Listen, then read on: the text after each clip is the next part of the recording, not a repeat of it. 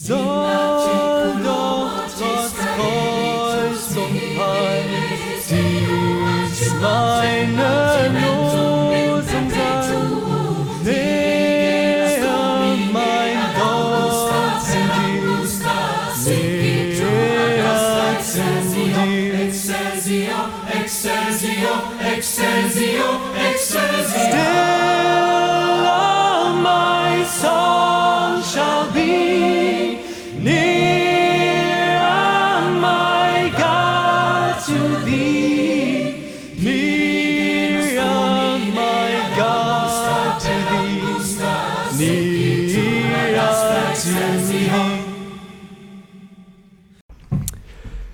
Salli zusammen und herzlich willkommen zu der sechsten Folge Theologie und Lobpreis. Heute international aus der Schweiz mit dem Andreas Loss und der Susanne Haken. Schön sind ihr da. Grüezi.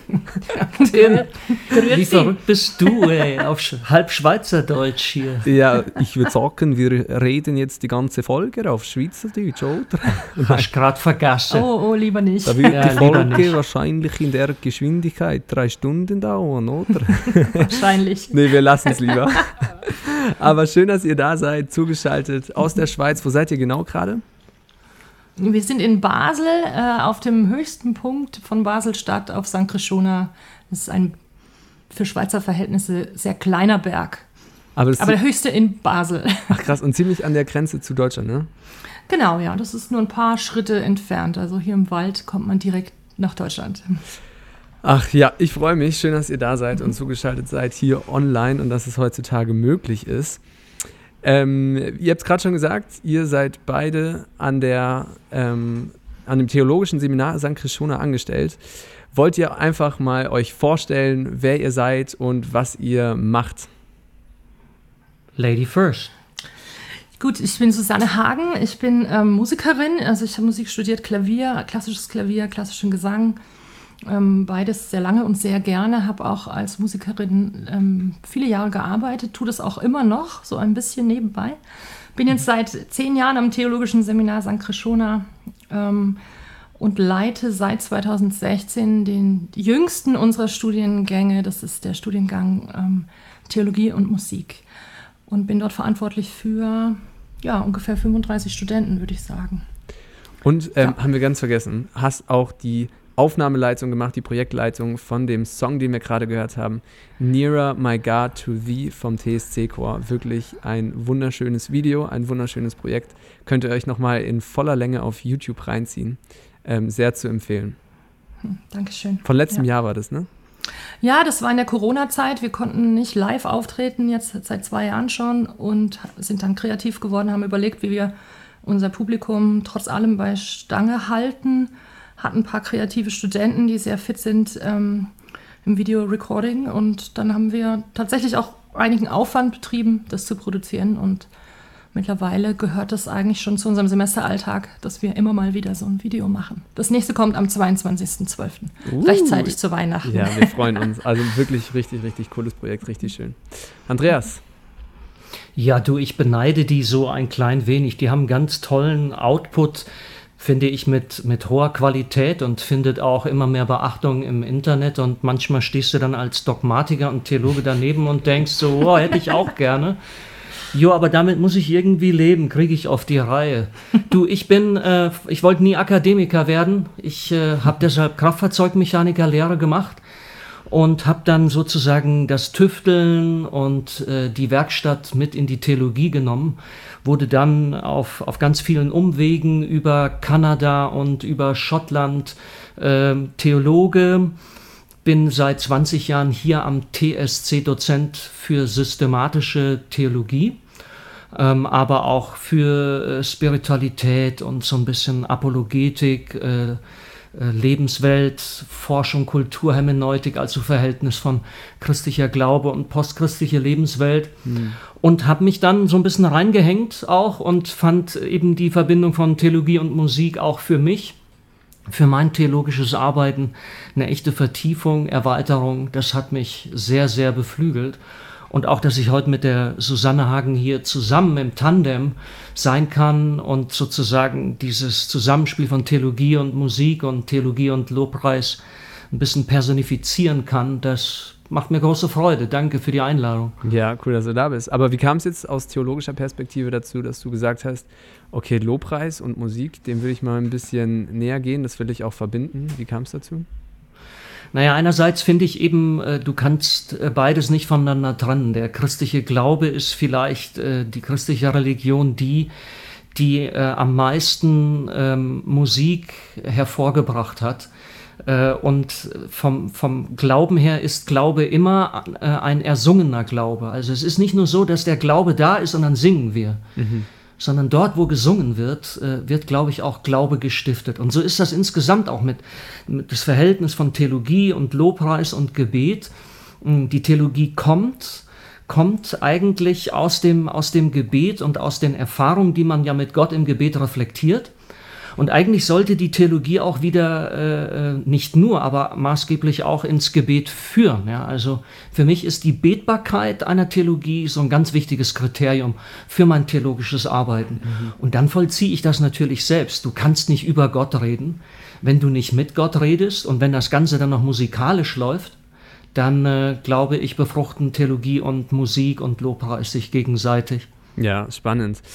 Und ihr habt ja auch diesen Studiengang Theologie und Musik. Wollt ihr uns da nochmal ein bisschen mit reinnehmen, Susanne? Am besten du. Ähm, was ist da euer Ziel und was kann man da lernen? Was kann man da, ähm, ja, oder was ist da euer, euer Ziel mit diesem Studiengang? Mhm. Also es ist ein Kombinationsstudiengang ähm, aus diesen beiden Disziplinen, eben Theologie und Musik. Ähm, das ist ein grundlegendes theologisches Studium, ähm, also mit, ja, mit dem, was man eben so studiert, wenn man Theologie studiert. Und ähm, dazu äh, haben wir äh, eine musikalische Schiene ähm, hinzugefügt, sozusagen, mit wirklich den Kernfächern der Musik. Ähm, das heißt, unsere Studenten ähm, studieren ein Hauptinstrument vor allem, in dem sie auch wirklich versuchen, ja, ähm, besser zu werden, ihre, ihre Skills zu vertiefen. Und ähm, alles, was man in diesem Studiengang studiert, ähm, verknüpft eigentlich Musik mit dem Gemeindekontext. Mhm, cool. Also, und das auch, ähm, Lobpreis ist natürlich eine ganz wichtige Dimension, aber es geht auch wirklich um ja, die ganze verkündigende Dimension von Musik wie, wie wir Musik einsetzen können überhaupt für Gemeindeentwicklung. Mhm. Ähm, das ist eigentlich, womit sich unsere Studenten beschäftigen und, in den drei Jahren. Und seit wann gibt es den Studiengang? Den Studiengang gibt es seit 2016. Wir hatten da einen großen Review, haben auch nach neuen Ausbildungszweigen gesucht und uns dann für diesen entschieden, weil der einfach auch sehr gut zur Geschichte von Krishona passt, weil Musik hier ähm, ja, von der Entstehung an wirklich eine große Rolle gespielt hat. Ähm, nicht zuletzt Dora Rappert, die auch selber viele Lieder geschrieben hat. Mhm. Ähm, genau, das hat einfach, ja, es war schon sehr viel vorhanden. Also man musste diesen ganzen Studienzweig eigentlich nur ins Leben hauchen und jetzt ist er da. Cool. Ja, das ist natürlich alles viel zu brav, was du jetzt hier den Leuten äh, Deswegen habe ich ja präsentierst. Äh, spricht für dich, Susi. Aber ich sag's mal, also, damit ist auch ein ganz neuer Typ an Studenten hier zu uns Stimmt, ans. Seminar gekommen. Das mhm. sind wirklich Künstlerinnen und Künstler, cool. ähm, ähm, sind ähm, also bringen eine ganz andere Atmosphäre mit. Ähm, es klingt und wimmelt äh, viel, viel mehr, seit die hier sind. Die sind auch für uns als Community eine große Bereicherung. Und ich darf verraten, also auch bei mir in der Dogmatik und in meinen Vorlesungen kommen äh, äh meistens die besten Leistungsnachweise und Prüfungsergebnisse und so, die kommen ähm, aus, aus den Leuten aus, von deinem Studiengang. Die sind richtig cool drauf, die Männer und Frauen.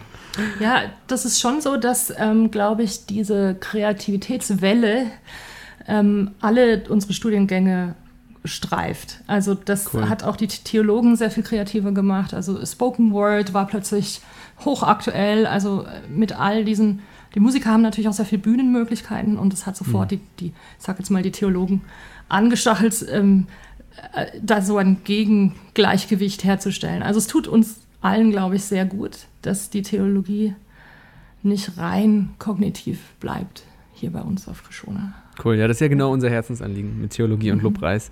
Und von dem her seid ihr da echt Vorbilder in dem, was ihr macht und was ihr da schon mitdenkt.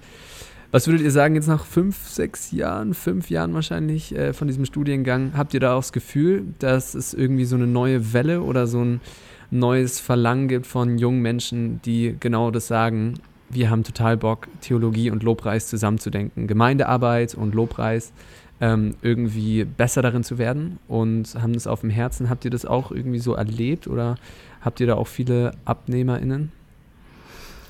Also ich würde auf jeden Fall sagen, dass da so ein bisschen äh, eine Veränderung stattgefunden hat.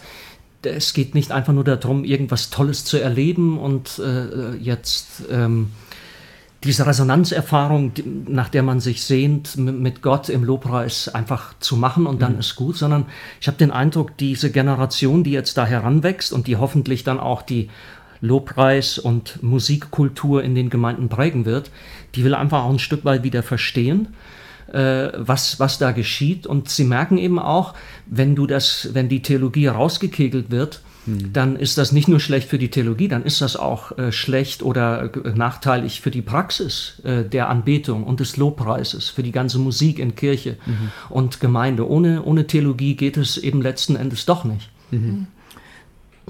Also Musik und Lobpreis ist ja ganz oft auch ein Spannungsfeld in Gemeinden. Ähm, und, und aber auch ein großes Bedürfnis. Und wir haben schon auch das Gefühl, dass die Gemeinden sehr stark nachziehen, auch wirklich bereit sind zu investieren, also äh, ähm, Ressourcen freizuschalten, wirklich Menschen auch anzustellen, die freigestellt sind in diesem Bereich, ähm, sich zu investieren in die Gemeinde.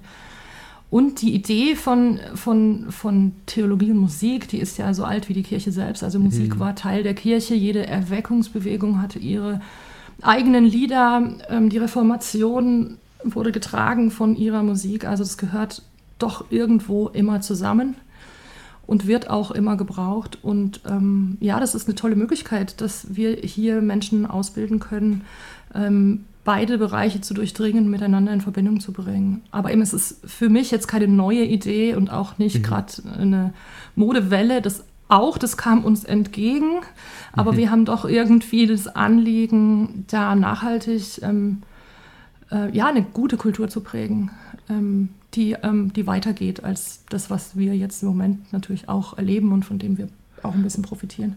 Ja, und was mir halt auch wichtig ist, jetzt, sagen wir mal, Generation Lobpreis, die Empirica-Jugendstudie.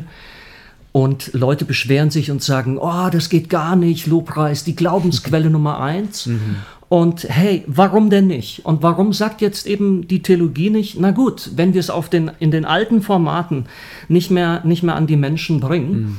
dann verbünden wir uns vielleicht wieder ganz neu und kreativ mit dem Lobpreis, mit den Lobpreisliedern, mit dem, was da, was in diesem Kontext alles verhandelt wird und, ähm, und äh, benutzen das sozusagen auch als, als ein Medium äh, für, für die theologische Substanz. Das ist auch die große Möglichkeit, die uns in, in diesen Zeiten zugespielt wird, auch für die Theologie. Ja, voll. Preach it. Halleluja, Amen. also sehr cool, was ihr macht. Und Andreas, du hast es gerade schon angesprochen, beziehungsweise mal in einem Nebensatz erwähnt. Ähm, wir sehnen uns nach diesen Resonanzerfahrungen. Und das ist auch das Thema der heutigen Folge. Lobpreis und Resonanz. Und wir haben es in diesem Podcast sogar auch schon an der einen oder anderen Stelle mal erwähnt, dieses Wort. Aber wir haben es nie wirklich definiert. Was meinen wir mit Resonanz? Was meinen wir mit Resonanzerfahrung oder Resonanzräumen? Ich finde, das ist ein ganz wichtiger Begriff für Theologie und Lobpreis.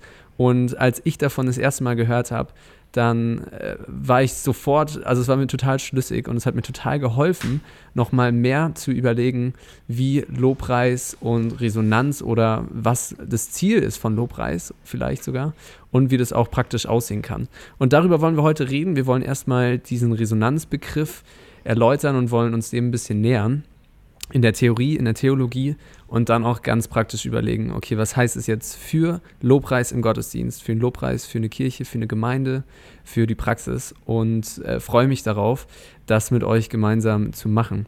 Andreas, so habe ich dich auch kennengelernt. Wir waren nämlich bei irgendeinem Werkstattteil von Theologie und Lobpreis in Kassel und da haben wir in irgendeinem Austausch, haben wir beide Hartmut Rosa gefeiert und haben gesagt, dass es uns ganz wichtig ist für Lobpreis. Von dem her, ähm, du bist, glaube ich, auch ein Hartmut Rosa-Fan. ja, unbedingt. Und kannst es auch gut beschreiben. Was meinen wir denn mit Resonanz?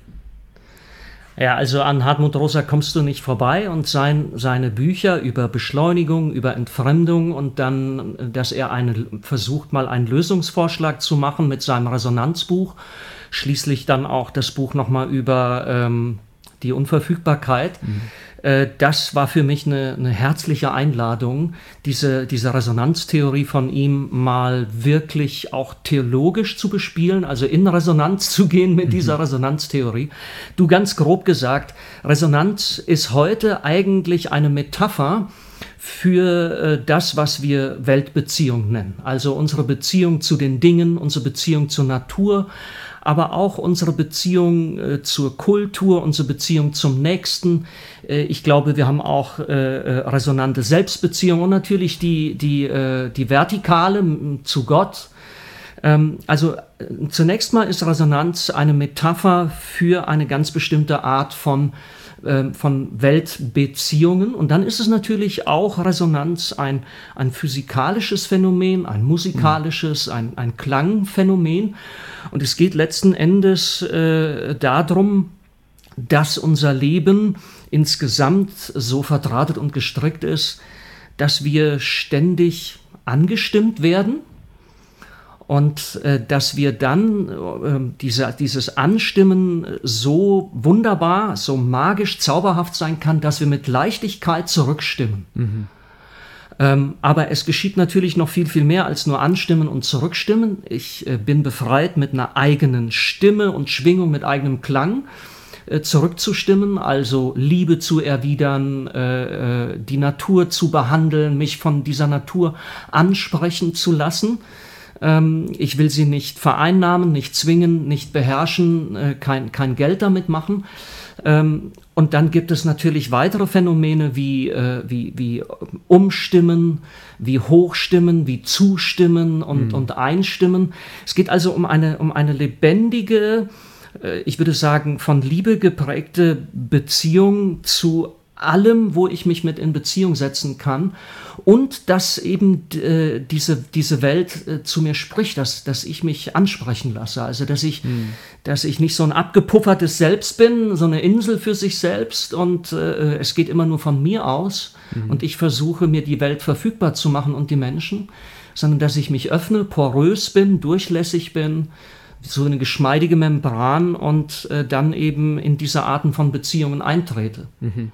Und Rosa sagt ja auch noch, ähm, dass es mich auch verändert. Ne? Also diese Resonanzerfahrung, es hat immer auch irgendwie so einen transformativen Charakter, dass mich so eine Resonanzerfahrung nicht einfach da stehen lässt und etwas spricht zu mir, ich spreche zurück irgendwie auf irgendeine Art und Weise, sondern dass es mich auch wirklich transformiert und verändern kann und dass eben Resonanz auch nicht ähm, verfügbar gemacht werden kann auf Krampf. Also wir können zwar diese Resonanzerfahrungen machen, wir können Resonanzräume eröffnen und dem Ganzen einen Raum dafür geben, aber wir können sie nicht verfügbar machen. Und für mich passt es so gut zu Lobpreis.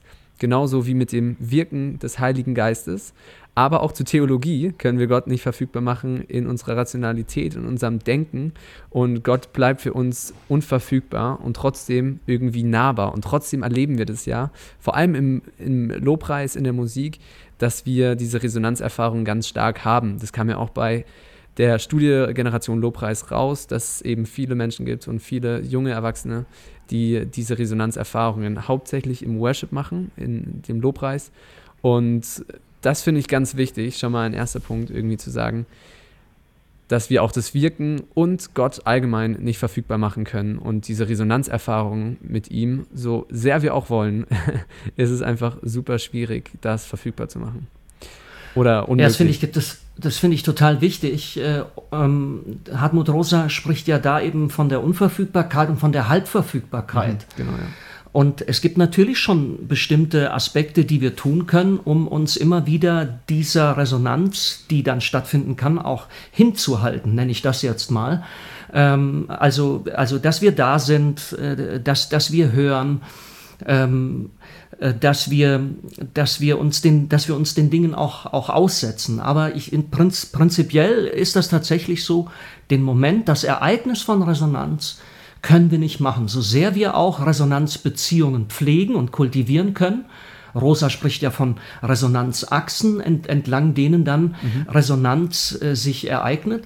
Aber es ist eine gewisse Spannung. Es gibt doch Momente und Voraussetzungen, wo es anscheinend mm, ähm, der Wirklichkeit einfacher fällt, Res also Resonanzphänomene zu generieren. Ich würde sogar so weit gehen und fragen, gibt es nicht auch ähm, Umstände und Momente und Bedingungen, die es Gott einfacher machen, mit uns in Resonanz zu gehen und uns mit ihm in Resonanz zu gehen. Und da ist natürlich die Musik vielleicht das, das äh, wirkmächtigste Medium, weil in der Musik ja Resonanz selbst thematisch wird. Das ist ja äh, in, in sich schon, hat die Musik eben äh, die Resonanz mit eingebaut. Hm.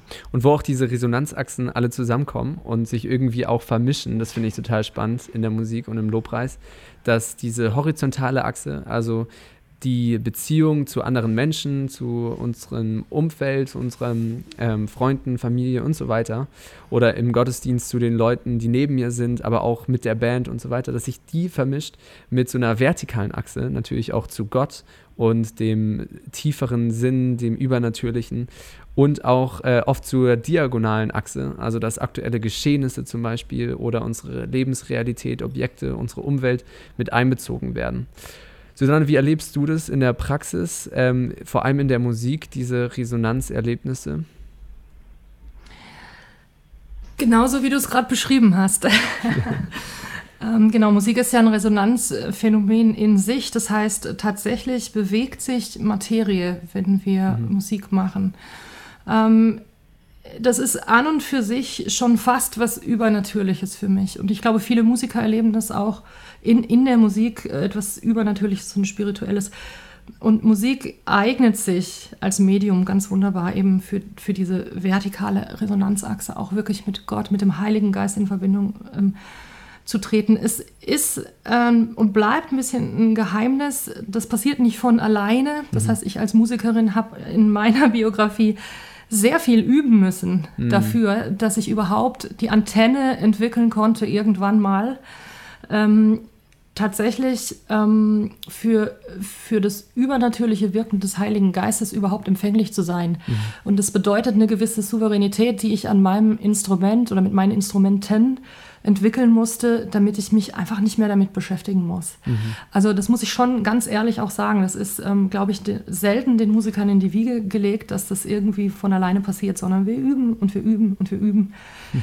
Und ähm, irgendwann ähm, ja, erleben wir, dass Gott uns wirklich mit hineinnimmt und ähm, dieses Zusammenwirken aus, äh, aus dem eigenen Können und dem Wirken des Heiligen Geistes im Lobpreis sich tatsächlich in musikalische Klänge umsetzt. Ähm, aber ich möchte wirklich allen Mut machen, sich auf den Weg zu machen, aber ähm, aber es, es, äh, es passiert nicht so von ganz alleine, sondern ich muss schon mhm. erstmal wissen, was sind die richtigen Töne. Mhm. Und dann äh, kann ich aber auch lernen, wirklich empfänglicher zu werden, was sind die Atmosphären in einem, in einem Raum, was ist die Atmosphäre im Gottesdienst. Und darauf auch tatsächlich in dem Moment, in dem ich gerade bin, einzugehen und das aufzugreifen und tatsächlich ähm, ja, ähm, dazu beitragen, dass Menschen wirklich angestimmt werden, mhm. umgestimmt werden, einstimmen in dieses Lob Gottes. Das ist schon auch ja, eine Kunst, die man verfeinern kann, mhm. würde ich sagen, aus meiner Erfahrung heraus. Voll. Und wie äußert sich das so? Also ganz praktisch. Zum Beispiel, ich kenne dieses Gefühl ganz oft bei Musik und auch im Worship, dass ich so richtig Gänsehaut habe, dass so alles an meinem Körper irgendwie berührt ist. Es fühlt sich so an, als wäre ich komplett erfüllt und habe halt diese Gänsehaut. Und ich habe es auch erlebt, dass es sich aber ganz unterschiedlich ausdrücken kann. Ähm, hast du da vielleicht auch irgendwie ein Erlebnis, wo du diese Resonanzerfahrung oder eine Gottesbegegnung so ganz spürbar erlebt hast? Ähm, ja, das, ähm, ich erinnere mich an ein Setting in einem Gebetshaus, wo ja sehr viel improvisiert wird, also mhm. wo sehr wenig festgelegt ist. Und es passiert bei mir meistens, wenn ich mit sehr erfahrenen Musikern zusammenspiele, wo man einfach weiß, man wirft sich als Musiker die Bälle hin und her. Cool, ja. Man hat aber auch ein geistliches Fundament, auf dem man steht. Und, ähm, und plötzlich passieren fast prophetische Dinge. Das können ähm, ganz, also wortlose Geschehnisse sein, die wirklich rein Musik sind, wo man das Gefühl hat, der Heilige Geist spricht jetzt einfach durch die Musik, mhm. die gerade passiert und die ist auch nicht geplant. Ähm, bei mir ist es dann immer so, es ist ein total zeitvergessenes Erlebnis. Also man hat hinterher irgendwie zwei Stunden gespielt und fragt sich, äh, was, das waren jetzt zwei Ja. Stunden so. Ähm, das ist nicht Alltag, ja. Ich habe lang, viele Jahre in Gemeinden in verschiedenen Teams gespielt, äh, verschiedenes auch selber geleitet. Ähm, dazwischen gibt es ganz viel, was man festlegt, was man probt, was äh, einfach ganz normales ähm, hartes Brot ist, will ich mal sagen. aber, es, aber es ist wirklich ein wunderbares Erlebnis, wenn man so das Gefühl hat, plötzlich, plötzlich spielt jemand mit einem auf der Tastatur. Ähm, Genau. Das ist, ähm, äh, bleibt ein bisschen unerklärlich, macht aber sehr, sehr, sehr, sehr viel Spaß und gibt auch sehr viel Freiheit und vor allem Angstfreiheit. Das ist, glaube ich, auch ein, auch ein Schlüssel als Musiker, da wirklich angstfrei reinzugehen und diese Verantwortung abzulegen. Ich muss jetzt ein übernatürliches Ereignis produzieren, kann ich sowieso nicht. Ähm, aber ich kann mich freuen, wenn es passiert. Und du meintest vorhin auch bei der Vorlesung, dass alle MusikerInnen, die es so gibt, irgendwie auch diesen Hang zu dem Übernatürlichen haben und dass es für die alle irgendwie eine wichtige Rolle spielt, in irgendeiner Art und Weise dieses Spirituelle auch mit reinzunehmen. Und das finde ich irgendwie so interessant, weil ich kenne auch diese Momente als Musiker, wenn die Band sich dann so einstimmt und sich gegenseitig ähm, ja, befruchtet vielleicht, dass das Klavier irgendwie ein paar Töne hat, die dann resonieren mit der Gitarre und so weiter, die stimmen auch miteinander und ich finde, das ist sowas fast schon göttliches, dieses Gefühl und ähm, diese Resonanz irgendwie auch innerhalb von einer Band. Warum glaubst du, ist es so Resonanz oder auch eine Frage an euch beide, Resonanz und Musik oder auch dieses Übernatürliche in der Musik? Ähm, würdet ihr sagen, ja, das ist einfach, weil das unsere Emotionalität anspricht oder könnte dahinter auch irgendwie was Theologisches sprechen, dass Gott uns irgendwie auch dazu gemacht hat, irgendwo ein Stück weit zu kreieren und ähm, die Musik da irgendwie noch eine Bedeutung hat? Größere? Also ich denke, Musik selbst, das wissen wir aus der Offenbarung, ist, ist ja auch ein Gottesgeschenk oder eine Gottesgabe. Es ist Musik, also Gott selbst umgibt sich mit Musik und mit Lobpreis. Und ich denke, dahinter steckt ein ganz, ganz großes Geheimnis. Also Musik ist, ist so alt wie der Mensch selbst. Musik gehört zum Menschsein dazu, unterscheidet uns auch weitgehend von den Tieren. Ähm, und das, ähm, glaube ich, ist wirklich so ähm, ja, ein Geheimnis. Und wir wissen auch aus der Forschung, dass Musik ganz wohltuende Auswirkungen auf die Entwicklung des Menschen hat, auf Glücksempfinden, auf äh, Intelligenzentwicklung, auf Sprachfähigkeit und so weiter. Ähm, das heißt, für mich ist es wirklich ähm, ja, eine, eine Gottesgabe, dieser Schöpfergeist, der im Menschen ist und ihn fähig macht, auch eigene Musik zu kreieren. Also ich würde auf jeden Fall sagen, dass das ist ja jedem sofort zugänglich. Wenn du ins Museum gehst, dann kommst du dort mit einer Wirklichkeit in Berührung. Diese Wirklichkeit wird sich dir nicht auf die, die Art und Weise erschließen, wie sich dir andere Wirklichkeiten erschließen, die du unter das Mikroskop legen kannst, die du berechnen, messen, kalkulieren kannst. Ähm, und in, in der Begegnung mit dem Kunstwerk geschieht das eben, dass du urplötzlich merkst, das Kunstwerk greift nach dir aus. Du antwortest, das ist dieser Moment. Und ich glaube, wir begegnen dort einfach noch einmal auf eine andere Art und Weise einer anderen Wirklichkeit unseres Lebens. Und diese Erfahrungen, die wir dabei machen, würde ich jetzt auch mal intuitive Evidenz nennen. Ja? Manchmal habe ich den Eindruck, dass sich die Wahrheit, das Gute, das Schöne, die Liebe uns auch auf diese Weise eröffnet und erschließt. Und es ist dir urplötzlich in einer ganzheitlichen Erfahrung, in diesem heiligen magischen Moment ist es dir bewusst, so ist es. Es ist felsenfest da. Du spürst das, intuitive Evidenz. Dass wir die dann natürlich nochmal auf andere Weise sozusagen nachrechnen müssen, um, um diesem Erlebnis auf die Schliche zu kommen. Auf jeden Fall. Und ich würde theologisch, ohne jemanden vereinnahmen zu wollen, jetzt äh, mit dem christlichen Glauben sagen, das verdanken wir dem Heiligen Geist. Der Heilige Geist ist, ist derjenige, in dem Gott unsere ganze Wirklichkeit geschaffen hat. Ähm, Ich glaube, dieser Heilige Geist weht in der ganzen Schöpfung, in allen Kreaturen. Er ist der, der alles mit allem und jedem mit jeder verbindet.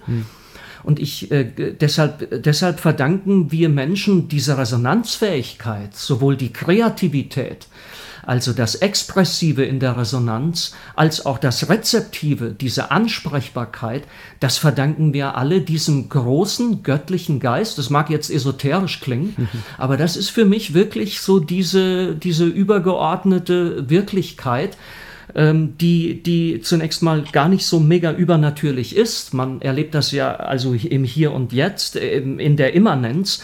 Ich meine aber, dass da ein transzendenter Geist Gottes ist, dem wir das verdanken. Mit ihm hat er uns angehaucht, mhm. ganz am Anfang. Ja, und Gott ist ja in sich, in der Trinität, da wirst du auch gleich vielleicht uns nochmal ein bisschen mit reinnehmen, ja schon resonante Beziehung, ein resonantes Beziehungswesen und wir als Imago Dei, also als Ebenbilder Gottes sind irgendwo, würde ich sagen, auch Resonanzwesen oder darauf ausgelegt, vielleicht dafür gemacht. Ähm, oder auch Nefesh, dieses hebräische Wort, wie wir gemacht sind, als Seele, als Schlund, dass wir danach auf der Suche sind, vielleicht nach Sachen irgendwie auch zu konsumieren, vielleicht auch für Resonanz. Und wie Gott irgendwie dieses resonante Beziehungswesen ist, so sind wir, glaube ich, da auch dazu geschaffen, resonante Beziehungswesen zu sein. Du verbindest jetzt die Trinität mit Resonanz oder mit der Resonanztheorie. Wie schaffst du das? Ja gut, auch da, äh, das hat ja Hartmut Rosa an vielen Stellen in seiner Resonanzliteratur auch gemacht, dass er sagt, der christliche Glaube hat hier einen ganz äh, großen, herrlichen Fundus, um diese Resonanztheorie, die, die er da vorlegt, um die nochmal weiter zu denken. Das ist auch der Grund, warum das für mich so anschlussfähig war. Ähm, das ist für mich das Einzigartige am christlichen Glauben, dass wir zutiefst davon überzeugt sind, dass Gott nicht irgendwie so eine Substanz ist, so ein Seinsklotz, ewig identisch mit sich selbst, ähm, sondern dass wir glauben, dass der eine Gott, dass diese Einheit eine in sich lebendige Einheit ist. Hm. Und ähm, das können wir natürlich nur spekulativ und mit Hilfe von Analogien und Metaphern sagen. Ja? Ähm, und äh, die, als, als eben, die Trinitätslehre ist ja eigentlich die Antwort auf die Frage, hey, Moment mal. Wenn Gott uns als Vater und liebender Schöpfer und Erhalter und Befähiger und Ermächtiger äh, begegnet, wenn er uns in Jesus Christus äh, äh, auch begegnet und setzt aber noch einen drauf, er, er erlöst uns, ähm, er, er heilt uns, wenn er uns dann im Heiligen Geist begegnet, als ein Gott, der sogar in uns drin ist, mhm. wie müssen wir dann Gott am besten denken, wenn wir damit ernst machen? Also wenn wir die Art und Weise, wie wir Gott erleben, wenn wir dann fragen, wie muss dann Gott sein, wenn wir ihn erleben, und die beste Notlösung, sage ich jetzt mal sehr bescheiden, die Trinitätslehre ist in dem Sinne eine Notlösung, ähm, war eben, dass man sagt, wahrscheinlich ist dieser Gott von Ewigkeit her nichts anderes als ein Wesen in Beziehung, also eine, eine, eine Gemeinschaft von, von so etwas Ähnlichem wie drei Personen, die in Liebe äh, äh alles miteinander teilen, was sie haben. Der eine schenkt sich dem, dem anderen. Und dann entstanden schon in der alten Kirche sehr waghalsige Metaphern. Und die waghalsigste stammt eben aus dem Bereich des Tanzes und damit auch aus dem Bereich der Kunst und der Musik, die sogenannte Perikorese. Mhm. Ähm, ähm, ähm ein Rundtanz, Vater, Sohn und Heiliger Geist, durch Tanzen, um Tanzen einander. Und zwar derart wild, innig, intim, dass wir nicht an drei Götter glauben, sondern an einen aber es sind doch drei Aspekte äh, in, in, diesem Tanz, ja. Und da bist du schon äh, ganz nah an dem Gedanken, dass es in Gott selbst ständig eine Liebesresonanz gibt, ähm, dass er in sich selbst enorm dynamisch, enorm beweglich ist, äh, in, in sich selbst lebendig. Und deshalb denke ich, äh, ist das legitim äh, von Gott als einer dreistimmigen, dreipersonalen, ewigen Resonanz zu sprechen. Ja, das klingt schon mega spannend und noch ehrlich gesagt ein bisschen abstrakt. Kannst du das nochmal so ein bisschen praktischer äh, festmachen oder an einem Beispiel vielleicht? Ja, da hast natürlich recht. Das ist ja auch äh, das, was man der Trinitätslehre teilweise zu Recht vorwirft. Hohe Flughöhe und dann ähm, kommt das nicht mehr auf den Boden. Und man kann ja auch fragen, woher weiß der das alles, was er da faselt und so. Und ähm, letzten Endes geht es meines Erachtens nur, wenn wir in einem äh, hohen Vertrauen und in der Gewissheit, dass dass Gott sich äh, gezeigt hat äh, in Jesus Christus, dass das die ultimative Offenbarung und Selbstdefinition Gottes ist. Ja? Hm. Und dann schauen wir einfach mal kurz auf die Beziehung, die, die dieser Jesus von Nazareth zu seinem Gott hat. Und das ist eine Beziehung zwischen Sohn und Vater. Und die drückt sich dann natürlich auch aus äh, im Gebet und dort kommen jetzt die ganzen Resonanzen äh, zusammen. Du hast die, die ganze Palette, du hast, du hast Lobpreis, du hast Anbetung, du hast Dank, du hast äh, Bitte, du hast Fürbitte, du hast äh, bitterste Klage. Also Jesus, der Sohn, steht äh, in einem, in einem äh, resonanten Verhältnis, in einem Wechselverhältnis der Liebe zu seinem Vater und äh, auch das, auch bei Jesus zeigt sich, dass das ist vermittelt äh, durch den Heiligen Geist. Und, und jetzt wird es wirklich spannend. Also äh, äh, nehmen wir zum Beispiel mal dieses dramatische Ereignis äh, von, von Kreuz. Ja? Hm. Äh, also Jesus sagt, Vater, lass den Kelch an mir vorübergehen. Mhm. Ähm, und, und es war eigentlich bisher immer so, dass, dass dann die entsprechende Antwort des Vaters kam. Aber an dieser Stelle bleibt die Antwort des Vaters aus mhm. und jetzt äh, lässt sich äh, Jesus hier umstimmen. Und äh, dieses Umstimmen führt dann dazu, dass er dann den Willen des Vaters zu seinem eigenen Willen macht. Er geht ans Kreuz und macht dann dort sogar noch die schreckliche Erfahrung des Resonanzabbruchs, ja, dass also dieses, dieser, dieser unerhörte Schrei, mein Gott, mein Gott, warum hast du mich äh, verlassen? Mhm. Also das Leben Jesu mal unter, unter dem Aspekt von Liebe, von wechselseitigem Geben und Empfangen und auch von, von Resonanz, äh, von religiöser Resonanz mal, mal zu betrachten und dann zu schauen, welche Rolle spielt denn der Heilige Geist dabei. Mhm. Das ist echt interessant. Mhm. Ja, also wir merken, wir sind irgendwie darauf aus und wir sehnen uns nach Resonanz. Resonanz durchzieht sich irgendwie durch alle möglichen Lebensbereiche. Auch bei uns in den Kirchen, im Gottesdienst sind wir auf der Suche, wir Menschen, nach Verbundenheit, nach Beziehung. Und ich mag dieses Sprichwort, we feel disconnected in a highly connected world. Und ich glaube, gerade auch durch Corona haben wir das nochmal deutlich gesehen, dass wir ganz stark auf der Suche sind nach Verbundenheit, dass wir ganz stark auf der Suche sind nach Resonanz, nach Beziehungen und so weiter. Und das haben wir auch gemerkt, oder viele von uns, dass wir jetzt durch die Online-Gottesdienste gar nicht mehr so diese Verbundenheit stark gespürt haben, besonders im Lobpreis, wo wir gemerkt haben, ah, irgendwie fehlt uns was, dieses Miteinander gemeinsam zu singen und irgendwie in so einem Raum zu sein, der auch nochmal akustisch resoniert, aber auch irgendwie diese, ja, gemeinsame Erfahrung zu machen, im Lobpreis zu stehen und gemeinsam zu singen. Es gibt eine spannende Studie, ähm, dass die Herzen von einem Chor zusammen irgendwie in dem gleichen Takt nach ein paar Takten musikalisch stimmen sich die Herzen ein und resonieren richtig und ähm, schwingen einander mit ein. Ich weiß nicht, ob die jetzt halt wirklich buchstäblich schwingen, wahrscheinlich nicht, ich hoffe nicht, aber ähm, werden schlagen im gleichen Takt und das finde ich irgendwie, zeigt es ja genau, was es irgendwie auch Musik mit uns macht, mit uns Menschen in so einer Gemeinschaft und das ist für mich eine ganz, ganz krasse und hohe Form von Resonanz. Jetzt würde es mich interessieren, ähm, Susanne, wie hast du jetzt in dieser ganzen Corona-Zeit auch dieses Thema Lobpreis wahrgenommen in Bezug auf Resonanz? Hast du das auch so empfunden, dass es einfach diese riesen, dieses Riesenverlangen und diese Vermissung gab, nach mhm. gemeinsam irgendwie diese Resonanzerfahrung zu machen? Ja, ich, es hat mich natürlich doppelt getroffen. Also es war ein Schmerz für alle Musiker, so oder so, also auch unabhängig von, von Gemeinde und Gottesdienst äh, der große Schmerz, dass, äh, dass wir einfach nicht mehr durften. Mhm.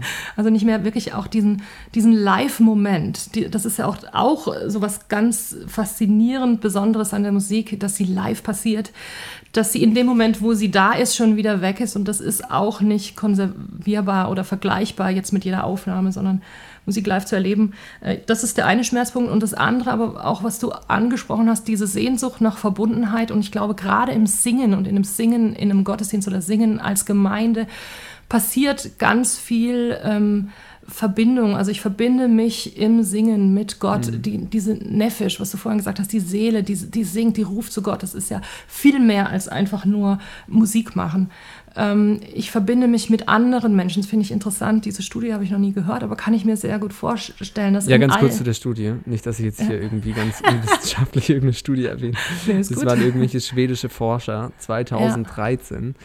Ihr könnt ja. das auch gerne nochmal googeln. Studie ähm, Herzen von Chorsängern schlagen im Gleichtakt. Ja, ja. Ja. Viel seriöser als die Quelle. Ich äh, glaube das, ich, ich glaub das sofort. Also es äh, bringt uns eben mit anderen Menschen in Verbindung. Auch das ist eine große Sehnsucht in jedem Menschen.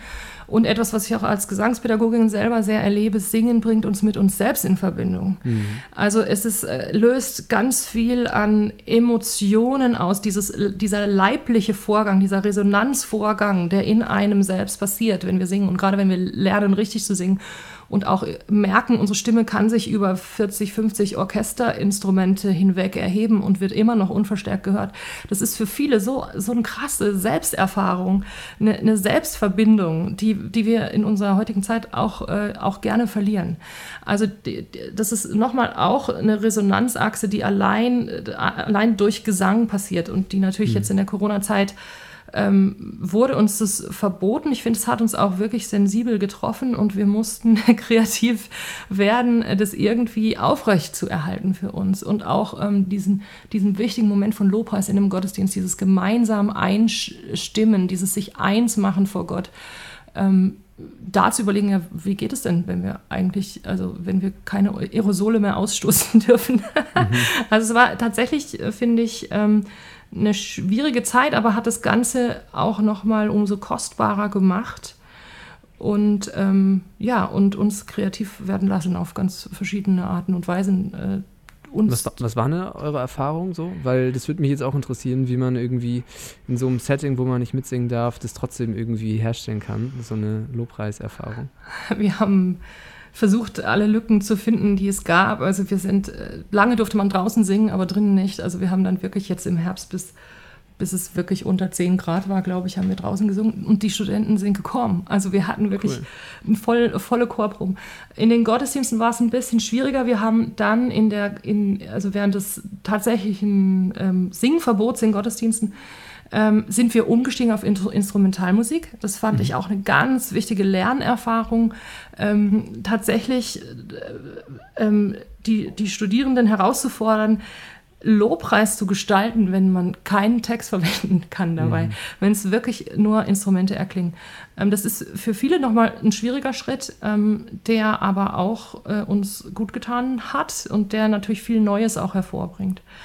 Und ähm, Genau, ja, dann ist natürlich die ganze Digitalisierung, also wir haben, wie, wie du ja auch in dem Core-Video vorhin schon gezeigt hast, also wir haben unsere Wege gefunden, ähm, dann äh, also digital weiter miteinander zu singen, trotzdem ähm, da haben wir dann zwar nicht in einem Raum zusammen gesungen, aber am Ende dieses, dieses Ergebnis zu haben, dass wir doch miteinander singen, dass es mhm. doch gut klingt. Ja.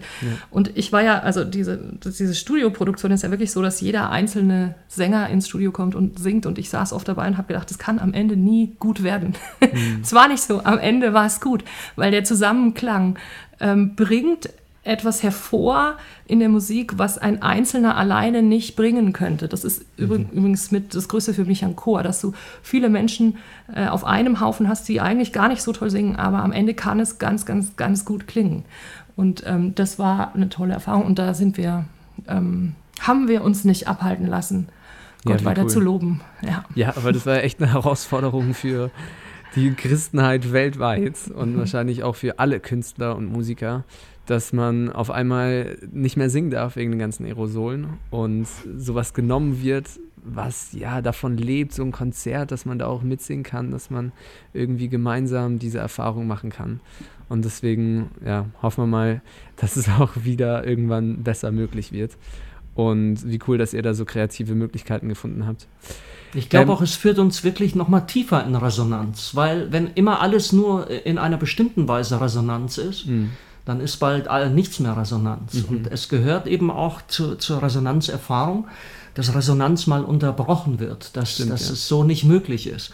Und ich meine, dass der Heilige Geist äh, mehr oder weniger fast jedes, jedes Geschöpf und auch Technik und auch Digitalität zu seinem Medium machen kann, um uns zu verbinden. Wir hatten mhm. eine Abendmahlsfeier, wo, wo, wo Susanne und ich in der Kirche das Abendmahl sozusagen zelebriert haben. Und alle unsere Kolleginnen und Kollegen saßen vor knapp einem Jahr äh, zu Hause und haben auch Abendmahl. Und im Nachhinein im Chat und auch in den E-Mails hinterher wurde deutlich, wir haben uns alle sehr intensiv miteinander verbunden gefühlt. Cool. Das, also ich würde sagen, wahrscheinlich haben wir noch nicht ganz ausgelotet, wie äh, fähig der Heilige Geist auch in der Corona-Krise, die ja leider immer noch andauert, hm. äh, ist äh, und trotzdem uns miteinander verbindet und den Klang des Lebens nicht einfach so herschenkt und auch den Klang des Glaubens nicht. Mhm. Und es war auch eine Möglichkeit, also zum Beispiel, ich habe Meditation für mich entdeckt und ich bin jetzt nicht so der meditative Typ, aber habe gemerkt, dass ich dort zum Beispiel echt krasse Resonanzerfahrungen oder Gottesbegegnungen auch haben kann und machen kann. Und es hat mir geholfen, da Lobpreis irgendwie nicht mehr so präsent war oder zumindest äh, mit vielen anderen mal neue Wege auszuprobieren, weil wir haben einen vielfältigen Gott, der sich auch auf vielfältige Art und Weise ausdrückt und mit uns in Beziehung, in Kontakt, in Resonanz treten will. Und da auch mal mutig zu sein, irgendwie zu überlegen oder auszuprobieren, ähm, ja, was sind auch andere Zugänge oder Möglichkeiten, da Gott zu begegnen und dafür sensibel zu sein. So, und wir neigen uns dem Ende zu und mich würde es noch interessieren, wie wir als LobpreisleiterInnen da besser werden können, resonanzsensibel werden können und diese Resonanzräume auf eine gute, gesunde Art und Weise auch gestalten können. Vielleicht kannst du uns da noch mal ein bisschen mit reinnehmen, Susanne. Ich glaube, ähm, als Lobpreisleiterin, als Lobpreisleiter ist es wichtig, ähm, Gottesdienst als Gesamtes zu verstehen. Ähm, das bedeutet ganz praktisch, dass ich wirklich, ähm, bevor ich mich vorbereite, versuche zu verstehen, was wird der Prediger sagen, was ist sein Anliegen. Ähm, der, meistens gibt es auch einen Gottesdienstleiter, einen Moderator. Ähm, die Dinge von der musikalischen Seite her aufzugreifen und zu einem Ganzen zu weben. Und ähm, ich glaube, das ist zutiefst auch eine Teamarbeit, die auch Resonanz erfordert zwischen den einzelnen Akteuren, die den Gottesdienst gestalten, ähm, da miteinander ähm, in eine Stimmung zu geraten und ähm, die unterschiedlichen Teile, also jetzt nicht nur den eigentlichen Lobpreisteil, sondern Vielleicht gibt es einen Fürbitteteil, es gibt Grund zu klagen. Wir hatten das vorhin auch. Es gibt vielleicht Ereignisse in der Gesellschaft um uns herum, die uns bewegen. Das Ganze mit reinzunehmen in dieses Gottesdienstgeschehen und ähm, resonant zu sein in jede Richtung, ähm, einen Gottesdienst zu inszenieren, der, diese, der, der jedes Element aufgreift, auch im musikalischen. Das würde das für mich bedeuten. Ähm, das braucht eine gute Teamarbeit, es braucht gute Sensibilität. Ich glaube auch immer, dass der Heilige Geist sich in jedem Moment eines Gottesdienstes nochmal neu offenbaren möchte. Mhm. Auch die Antenne zu haben, was passiert zum Beispiel nach einer Predigt in dem Moment. Ähm, darf ich den, den ähm, Zuhörer, Zuhörerinnen oder den Gottesdienstbeteiligten jetzt Raum geben, zu meditieren, nachzudenken, ähm, in ihr persönliches Gebet zu gehen? Ähm, oder ist was ganz anderes dran? Ähm, Gibt es vielleicht improvisierende freie Teile? Ähm, das alles bedeutet für mich wirklich ähm, ja, Resonanz lebendig werden zu lassen, dann auch eben durch die Musik. Hm. Ja, cool. Als letzte Frage würde es mich noch voll interessieren und auch ein bisschen als Zusammenfassung, was würdet ihr euch wünschen für diesen christlichen Musikbereich oder für den Lobpreis-Worship-Bereich? Ähm, was sind Gefahren, die ihr in Bezug auf dieses Thema Lobpreis und Theologie wahrnimmt? Und was sind Chancen, die ihr euch wünscht, dass wir darin auch besser werden? Genau, gerne auch beide. Also ich halte den Lobpreis für eine der ganz, ganz großen Gaben Gottes. Hm. Und wie mit allen Gaben geht eine Begabung einher, das ist die Grundlage, es geht eine Berufung damit einher und das würde ich gerne fördern und beflügeln. Ich möchte gerne allen, die sich engagieren, die Lobpreis entwerfen, Lobpreis gestalten, äh, die dann Lobpreis auch leiten, zusprechen und sagen, du bist von Gott begabt und autorisiert und ermächtigt, den, diesen, diese heilsame Resonanz, diesen Klang des Lebens und der Liebe und des Heils auszubreiten in dieser Welt. Das will Gott durch dich tun und Gott will auch, dass du den Klang dieser Welt und der Menschen um dich herum aufnimmst und zu ihm bringst. Du bist ein Priester, gesalbt, eine Priesterin, gesalbt mit dem Heiligen Geist. Ähm, damit einher geht aber, und das ist immer so, dass äh, wir die Gaben Gottes missbrauchen. Hm. Dass, wir, dass wir durchaus verständlich dann sagen, okay, und jetzt wollen wir es pushen, jetzt wollen wir es verfügbar machen, jetzt wollen wir es konservieren, äh, wir wollen es kontrollieren. Und das ist, glaube ich, die große Versuchung, die auch derzeit mit Händen zu greifen ist in der Entwicklung des Lobpreises, dieser gesamten Lobpreisbewegung und Kultur. Dass, äh, dass diese, diese, ähm, dieser Versuch, äh, Lobpreis verfügbar zu machen, mit Händen zu greifen ist, durch Professionalisierung, durch technische Mittel, durch, durch manipulierende Aspekte und so weiter. Und da hat uns, sind wir, glaube ich, jetzt äh, doch sehr, sehr sensibilisiert. Und das sagt ja die, sagen ja die führenden Vertreterinnen und Vertreter der Lobpreisbewegung äh, selber auch. Und mhm. äh, ich wünsche mir, dass der Heilige Geist uns in dieser Situation äh, ganz konkret leitet, dass er uns äh, deutlich macht, wo verhindern wir die Resonanz, zu der wir eigentlich berufen und begabt und ermächtigt sind, dass wir sie fördern. Mhm. Und äh, wenn ich da einen Teil mit meiner, mit meiner Theologie, einen kleinen bescheidenen Teil zu beitragen kann, nur schon, dass man sich so versteht in diesem Resonanzgeschehen und reflektiert, dann wäre das für mich das Allergrößte. Mhm. Cool. Ich glaube, für mich ist eine der größten Gefahren, die ich sehe in Gemeinden, dass wir manchmal zu sehr damit beschäftigt sind, ähm, zu kopieren, was wir andernorts sehen und erleben, das Gefühl haben, das muss auch in, in unsere Gemeinde so passen.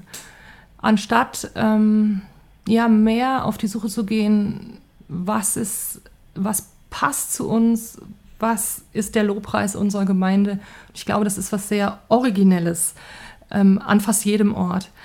Ähm, das würde ich mir viel mehr wünschen und ähm, dahingehend arbeite ich auch mit unseren Studentinnen und Studenten ähm, äh, an diesem eigenen Design dran zu bleiben. Äh, das halte ich auch für was zutiefst Geistliches, dass Gott in uns gewisse Gaben, Charismen äh, angelegt hat und die einzusetzen für die Gemeinde.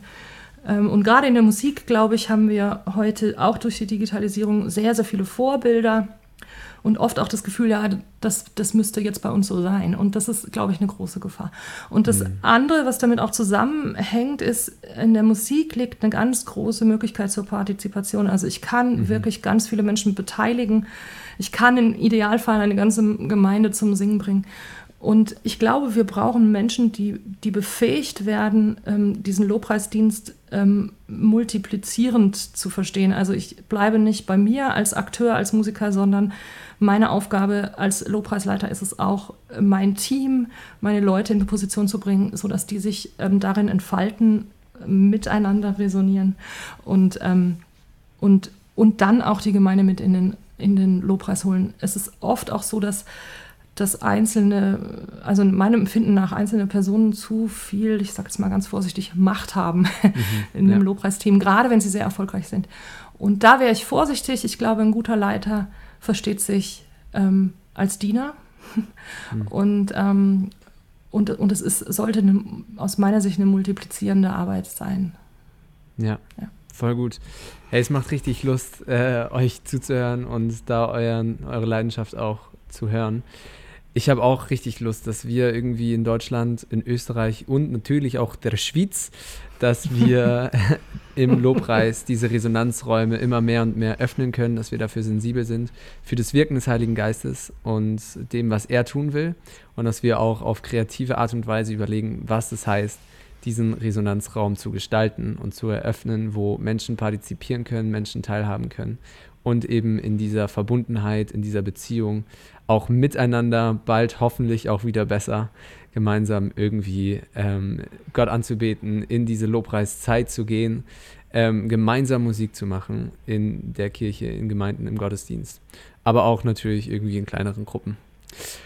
Also, vielen Dank. Ich, ich würde sagen, wenn ihr noch zu Hause, liebe ZuhörerInnen, eine Frage habt oder einen Gedanken, ein Feedback zu dieser Folge, dann könnt ihr das sehr gerne machen. Ähm, wir wollen darauf auch eingehen. Wir wollen das mit reinnehmen in die nächsten Folgen, in den inhaltlichen Teil, wenn ihr euch noch irgendwas wünscht oder auch nochmal ein Feedback habt an die beiden lieben Gäste, Andreas und Susanne, könnt ihr das gerne machen.